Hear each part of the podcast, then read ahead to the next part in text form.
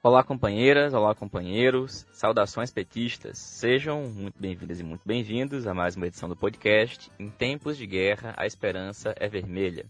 Hoje é sexta-feira, dia 11 de setembro, data que marca os 47 anos do golpe de Estado contra a Unidade Popular do Chile do assassinato do presidente Salvador Allende. Trabajadores de mi patria, tengo fe en Chile su destino. Otros hombres este momento gris y amargo donde la traición pretende imponer. Sigan ustedes sabiendo que mucho más temprano que tarde, de nuevo abrirán las grandes alamedas por donde pase el hombre libre para construir una sociedad mejor. ¡Viva Chile!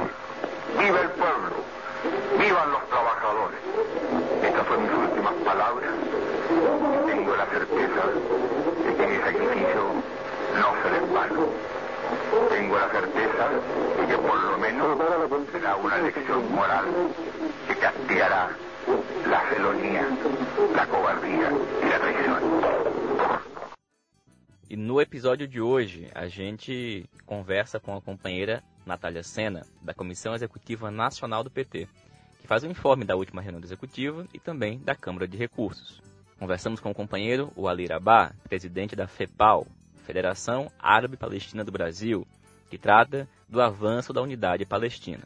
O companheiro Daniel Valença, vice-presidente do PT do Rio Grande do Norte, comenta a luta na Argentina em torno da reforma constitucional. Ian Ribeiro, da Direção Nacional da Juventude do PT, fala da discussão sobre os recursos do setorial do partido para as campanhas das candidaturas jovens do PT.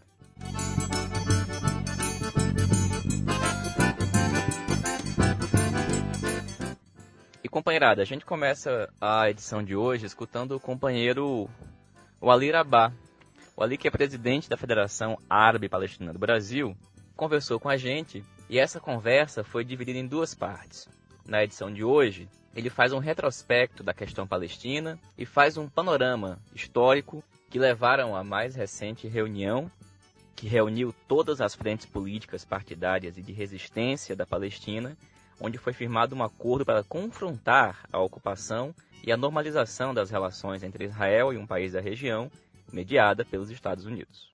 Olá, eu sou o Ali Drabar, presidente da Federação Árabe Palestina do Brasil, e estou aqui para falar com vocês um pouco sobre a Palestina, a resistência palestina, especialmente sobre esse momento atual, em que todas as forças palestinas de resistência política, sociais, resolveram, num encontro recente da semana passada, construir uma frente única para uma reação unificada frente à ocupação israelense da Palestina. Primeiro de tudo, é uma grande honra poder falar com vocês é, sobre a Palestina, sobre, sobre esse momento importante da nossa história, que é multimilenar, a considerar que somos descendentes dos cananeus e esses construíram a primeira cidade do mundo, Jericó, que jamais, inclusive, deixou de ser habitada em seus mais de 10 mil anos, conforme a arqueologia moderna. Há uma coisa que julgo importante também, que diz respeito a um problema notado, já anotado no conjunto das forças políticas, partidárias ou não, do campo democrático e popular, de esquerda, socialista ou não uma certa perda da capacidade de análise de conjuntura internacional geopolítica. Lembro como se fosse hoje de um fato ocorrido em meados de 2008,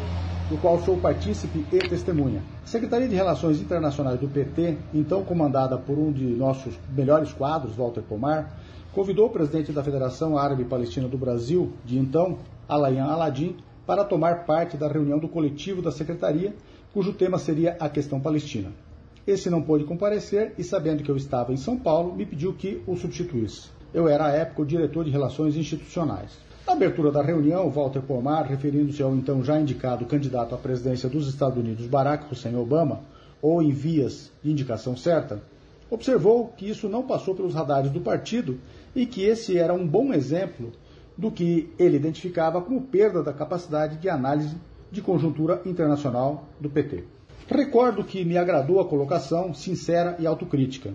Se era assim naquela época, inclusive para a questão palestina, que no interior do PT é contaminada por vozes claramente sionistas, embora se apresente como de esquerda, e anoto aqui que seria cômico falar em nazista de esquerda, mas misteriosamente não é quando ouvimos em sionismo de esquerda, como se houvesse limpeza étnica, como a realizada pelos sionistas na Palestina, de esquerda, ou mesmo socialista, já que não podemos esquecer da romantização do projeto colonial para a Palestina por meio dos kibbutz. Bem, eis que muita coisa aconteceu de lá para cá, inclusive minha filiação ao PT logo em seguida a essa reunião, chegando aos momentos iniciais do golpe que sofremos no Brasil, recentemente, que identifico como iniciados já nos primeiros meses do primeiro mandato da presidenta, presidenta, Dilma e agudizados com massas amorfas nas ruas em junho de 2013, sem que a nossa capacidade de diagnóstico das relações internacionais tenha evoluído, uh, ou evoluído tanto quanto necessário, especialmente considerando que o Brasil é país candidato a player na cena internacional, candidato natural adversário dos Estados Unidos ainda que nos marcos do sistema que está aí. E dentro disso tudo está a questão palestina, a única que desde sua tragédia, iniciada ainda na segunda metade dos 1800 e tornada concreta a partir de 14 de maio de 48, 1948, quando os estrangeiros eurojudeus sionistas, recém-chegados à Palestina, bom recordar que eles começam a chegar massivamente impostos pelo colonialismo britânico na segunda metade dos 1920. Jamais saiu da agenda internacional, dos noticiários diários é, em feito inédito para um pequeno povo, basicamente camponês e desarmado. Muitos problemas é, afetaram a evolução da luta palestina por autodeterminação, por restauração de seus direitos civis, humanitários e nacionais, dentre eles o direito a um Estado e ao retorno dos refugiados palestinos, hoje ao redor de 6 milhões, de uma população total no mundo de menos de 14 milhões, somos 8% atualmente da população refugiada no mundo, ao mesmo tempo em que compomos apenas 0,2% da população mundial. Um desses problemas era a ausência de uma liderança unificada, uma organização capaz de organizar a resistência palestina. Isso só veio em 1964, com a fundação da OLP, Organização para a Libertação da Palestina. Mas a OLP só se torna uma organização de fato capaz de representar os palestinos a partir de 69, 1969, quando Yasser Arafat se torna seu presidente. Bom lembrar que Arafat inaugura, de fato e em concreto, uma reação mais organizada de luta pela Palestina ao fundar em 1959, portanto antes da OLP, o movimento Al-Fatah, que tem grande sucesso em suas operações de guerrilha. No ano de 1968, Arafat se torna um líder de grande estatura, ao ponto de finalmente a União Soviética o reconhecer e a OLP e iniciar contato com ele e a organização. Em 1968, Arafat lidera uma batalha contra as forças de ocupação de Israel. As forças palestinas estavam estacionadas à época na Jordânia, a batalha, conhecida como a Batalha de Karama, honra em árabe, tem participação também de forças jordanianas. Israel achou que venceria facilmente a batalha e liquidaria as forças guerrilheiras palestinas de Arafat. O líder palestino, ao ver a movimentação das tropas israelenses, reúne seus homens e, na preleção, lhes diz: Israel está nos dando o presente que pedimos. Ele aludia à tão esperada luta direta entre suas forças contra Israel. E prosseguiu: As ruas árabes nos observam. Combateremos na honra. Eis que o combate se deu. Israel não cumpriu seus objetivos, retirou-se com perdas materiais e humanas e mais, com o fim do mito de sua invencibilidade, com quanto de fato confrontado. E, claro, Arafat vira herói não apenas dos palestinos, mas de todo o mundo árabe e, por que não dizer, de todos que lutavam lutas de libertação nacional, o chamado Terceiro Mundo, dos países não alinhados e assim por diante. Na reunião seguinte da Liga Árabe, Arafat é convidado e recebido por verdadeiras multidões no aeroporto por onde passava, no hotel em que estava hospedado. Sua profecia tinha sido cumprida. Se torna o presidente da OLP, líder de envergadura mundial, nome inseparável da luta anticolonial, da luta dos países não alinhados, da luta antiimperialista. Esse histórico é importante, ainda que resumido e com mera, como mera moldura circunstanciante, para que se compreenda o que seria a atual busca de unidade no seio palestino, social e da resistência palestina. Primeiro, falamos de diversas forças que integram historicamente a OLP. Al-Fatah, do já falecido Yasser Arafat, e também do atual presidente Mahmoud Abbas, ou Abu Mazen, como é conhecido, é a força majoritária, o que fez com que Arafat sempre presidisse a OLP e que hoje Abbas a presida. A OLP sempre foi dada como única e legítima representante do povo palestino. Designá-la assim visou retirar de outros atores estatais da região e seus regimes a pretensão de falar em nome dos palestinos. A OLP é integrada também por muitas outras forças da esquerda marxista-leninista, como a Frente Popular para a Libertação da Palestina e a Frente Democrática para a Libertação da Palestina, e muitas outras forças dos diversos demais matizes ideológicos. Portanto, sempre houve diferentes visões no seio da OLP, embora sob uma liderança unificada. A composição da direção da OLP, de seu Conselho Nacional, que é o Parlamento Palestino no Exílio e máxima instância da organização, também é, sempre foi composta por todas essas forças.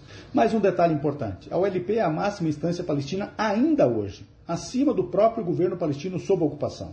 É que a existência da OLP tem por pressuposto o segmento da ocupação na Palestina, da inexistência de um Estado palestino, o que pressupõe que a luta centralizada segue. Não é por outro motivo que se buscou um arranjo em que o presidente da Palestina, denominada pelos acordos de Oslo, em 1993, Autoridade Nacional Palestina, seja também o presidente da OLP. Do contrário, haveria o risco de divergência, eventualmente agudas ao ponto de divisão e paralisação, tanto de governança quanto de iniciativas políticas e de resistência à ocupação. A sobreposição de funções seria catastrófica. Malgrado a divergência que sempre é, existiu no seio da OLP, estas se tornaram mais agudas, ao menos publicamente, após os eventos posteriores à queda do chamado Bloco Socialista e o fim da União Soviética, momento em que os Estados Unidos se tornam a única hiperpotência e ocupa militarmente o Oriente Médio por meio da chamada Primeira Guerra do Golfo, ou, na prática, a ocupação, ainda que à distância, naquele momento, do Iraque.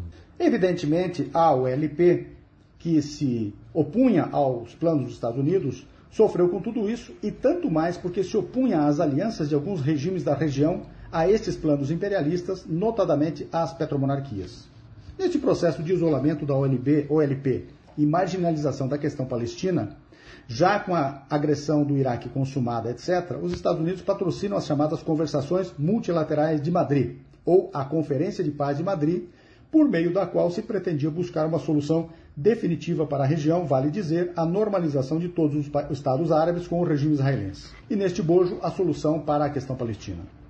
Não havia uma delegação propriamente palestina nesta conferência, mas palestinos dos territórios ocupados integrando a delegação jordaniana. E o que estava na mesa era praticamente o que, acho, Trump apresenta hoje como o acordo do século, em que os palestinos teriam direito à autonomia em municipalidades sem soberania nacional, soberania nacional e sob governo jordaniano.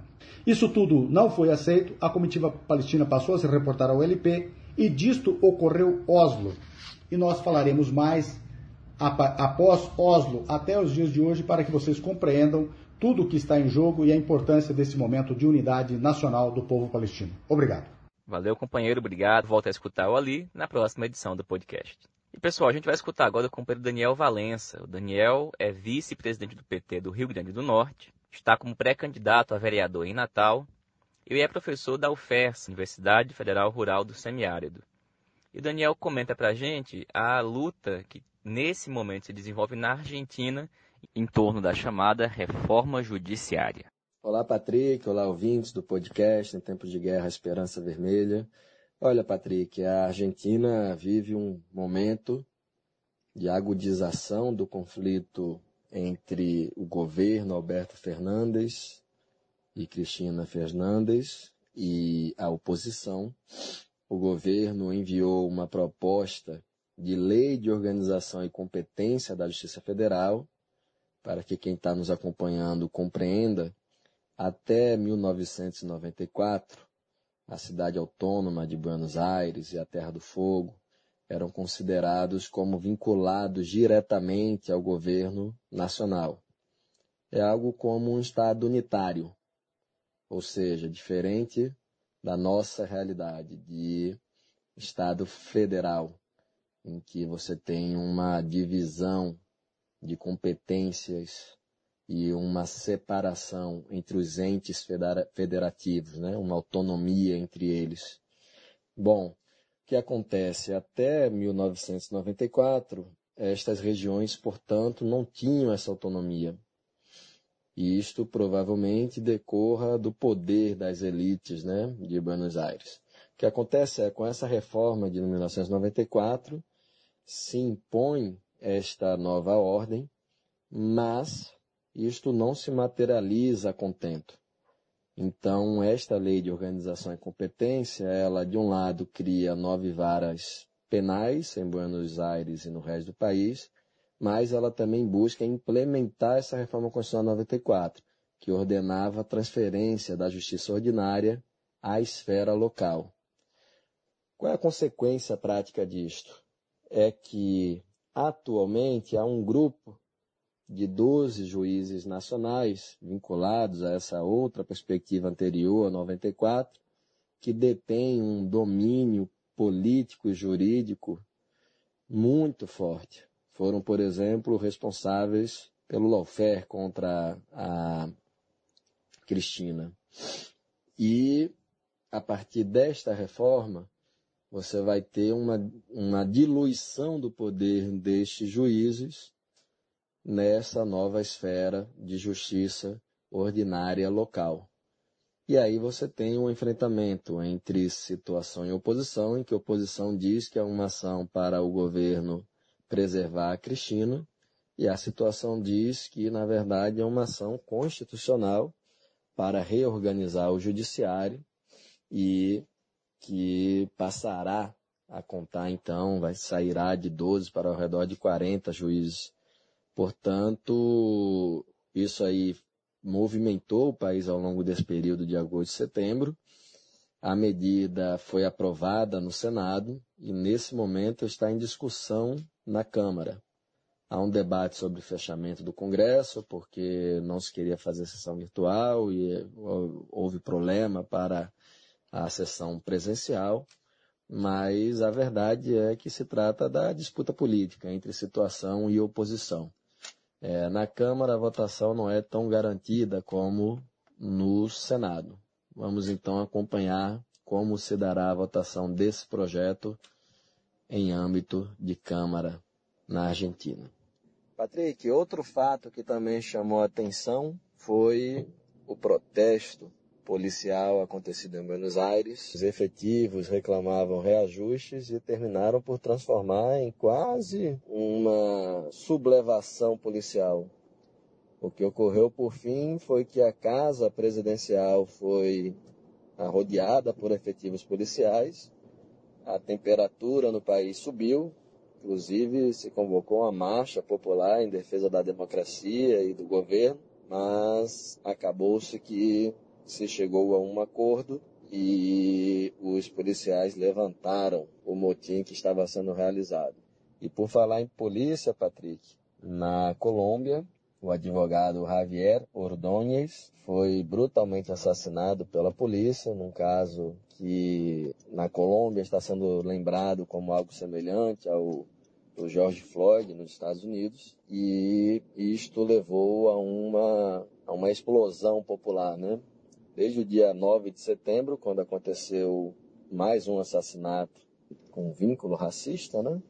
Desde esse dia que estão acontecendo intensos protestos na Colômbia e as informações que chegam é que já são 10 vítimas da repressão policial. Então, uma vez mais, aparece a centralidade do debate sobre o poder coercitivo, as forças policiais e as forças armadas para a nossa região, algo que já foi debatido aqui no outro episódio do podcast sobre qual deveria ser a posição do PT em seu programa de reconstrução nacional. E o que foi defendido aqui no nosso podcast é que a postura tem de ser de uma transformação radical para superar todo esse resquício da ditadura militar que ainda é preservado no Brasil, mas também na Argentina, na Colômbia e nos demais países latino-americanos. É isso, Patrick. Forte abraço, forte abraço a todos que nos acompanham, todos e todas. Fora Bolsonaro, fora Mourão. Valeu, Daniel. Obrigado, companheiro. E a gente escuta agora a companheira Natália Sena, da Comissão Executiva Nacional do PT. Na última semana, duas reuniões, uma da Câmara de Recursos e outra da Comissão Executiva Nacional, onde os temas foram os recursos relativos às coligações municipais. Natália, o que, que você conta pra gente? Oi, Patrick, e oi para todos os nossos ouvintes aí do podcast Em Tempos de Guerra, Esperança Vermelha. Então, Patrick, teve uma reunião da Câmara de Recursos Nacional do PT e também uma reunião da Executiva Nacional na semana passada, que tiveram como pauta basicamente o debate e a votação de recursos sobre alianças em municípios né, para as eleições desse ano. Então, eu vou citar aqui alguns recursos que foram a voto, tanto na Câmara quanto na Executiva. Né? Por exemplo, em Camumu, na Bahia, prevaleceu uma aliança com o PP contra uma candidatura própria. Em Paritins, no Amazonas, mesma coisa, prevaleceu uma aliança com o PSB. Em Barcelos, também no Amazonas, aliança com o MDB, em detrimento de uma candidatura própria. E tem o caso de Garanhuns, aí na sua terra, Pernambuco, inclusive terra do presidente Lula, né, a cidade de Garanhuns, que prevaleceu apenas com o meu voto contrário, uma aliança com um cidadão que é um notório antipetista, né, organizador de atos em defesa do golpe, que comemorou a condenação e a prisão de Lula. Então, uma, uma situação bem complicada lá em Garanhuns, que o PT vai estar numa aliança com esta figura. E tem um caso interessante que é o caso de Viana, no Maranhão. Lá o PT aprovou uma aliança com o PL, o PT municipal, mas o recurso era para que fosse referendada a aliança com o DEM. Na Câmara de Recursos prevaleceu a posição do município, da aliança com o PL, contra o parecer da SORG, que era pela aliança com o DEM, e aí o recurso ele foi para a Executiva Nacional, porque não foi terminativo na Câmara, né? Para ser terminativo na Câmara tem que ter cinco votos. E aí quando chegou na Executiva Nacional, a SORG manteve o parecer mas acabou sendo retirado de pauta pela própria SORG após é, a presidenta Gleisi demonstrar um certo, digamos assim, desconforto com a posição que estava sendo encaminhada. Né? A gente ainda vai ver como é que vai terminar esse caso de Viana, se vai ter algum acordo por lá ou se vai voltar para a pauta, seja da executiva ou do diretório, com o mesmo ou com algum outro encaminhamento. Então, esse é um resumo do que foi discutido e votado nas reuniões da Executiva Nacional, Câmara de Recursos, é, nesse, nessa última semana, e que mostra que, enfim, que pese se tratar de, na maioria dos casos, cidades pequenas, mas é uma prova que tem aí alianças complicadas sendo encaminhadas pelo PT nas eleições Brasil afora. Valeu, companheira, muito obrigado. E a gente escuta agora, gente, o companheiro Ian Ribeiro. Como o Ian já falou aqui no podcast, o PT está destinando cerca de 3% do total do seu fundo eleitoral para as candidaturas prioritárias dos setoriais do partido. A juventude é uma delas. E o Ian faz mais um informe hoje sobre como é que está a discussão neste momento na juventude do PT. Fala, Patrick. Cumprimentar todas e todos os ouvintes do podcast. Estou aqui de novo para trazer novos informes sobre a discussão do fundo partidário destinado à juventude. Quero trazer bons informes sobre isso. Alcançamos um debate sobre a democratização desse fundo. Nós avançamos de um debate que se iniciou com a possibilidade de em torno de 70 candidaturas para agora em torno de 120. Isso representa uma democratização para a juventude do PT, a capacidade de estar garantindo aí a eleição de diversos candidatos e candidatas da juventude do PT Brasil afora. Também queria estar colocando aqui que nós tivemos um avanço muito importante no método da discussão. A última vez que vim aqui tinha muita preocupação sobre os critérios que estavam sendo discutidos, principalmente sobre o critério da proporcionalidade do sétimo congresso, que estava sendo apresentado como um dos critérios. Fizemos e estamos fazendo ainda uma discussão sobre esses nomes, a partir de uma listagem de nomes, e não estamos utilizando até o momento a questão da proporcionalidade. Temos feito um debate político nome a nome, estado a estado, cidade a cidade, que tem sido muito positivo, tem de fato sido exaustivo, mas muito qualificado, o que mostra um avanço muito importante na discussão dentro da juventude do PT ainda tem uma grande preocupação, não vou negar para vocês, sobre a questão da proporcionalidade, que enquanto nós vamos fazendo debate e isso vai se funilando mais e mais, tem sido mais difícil de tirar esse debate do centro, ele tem começado a aparecer, mas temos o tempo todo tentado combater esse debate que apareça, entendemos que esse não pode ser o debate central da juventude do PT, nós temos que ter um debate político, de critérios políticos, das condições das candidaturas, independente de qual corrente elas pertençam. E aproveitando que eu estou falando de critérios e do método, quero trazer aqui para vocês uma notícia triste sobre isso. Nós, infelizmente, ainda não conseguimos e estamos tentando até tentaremos até o último momento que o critério de, que nós defendemos que de candidaturas ligadas ao Renova BR, ao Acredito e outros movimentos neoliberais não estejam entre as candidaturas que receberão esse recurso de prioridade nacional. Entendemos que essas candidaturas elas não têm compromisso com o Partido dos Trabalhadores e nós temos que prezar ao máximo para que todos e todos os candidatos da juventude do PT tenham o máximo compromisso possível. Nós não podemos permitir, nem no âmbito da juventude e nem dentro do partido, que esse tipo de candidatura recebam recursos do fundo partidário, que elas sejam consideradas prioridades em suas cidades, porque elas ameaçam e muito a imagem do PT, de um partido que defende o trabalhador, é parte da classe trabalhadora, e infelizmente, essas e esses companheiros que estão envolvidos com esses projetos, eles não têm o compromisso necessário com a classe trabalhadora. Se eles tivessem, eles não estariam envolvidos com esses projetos.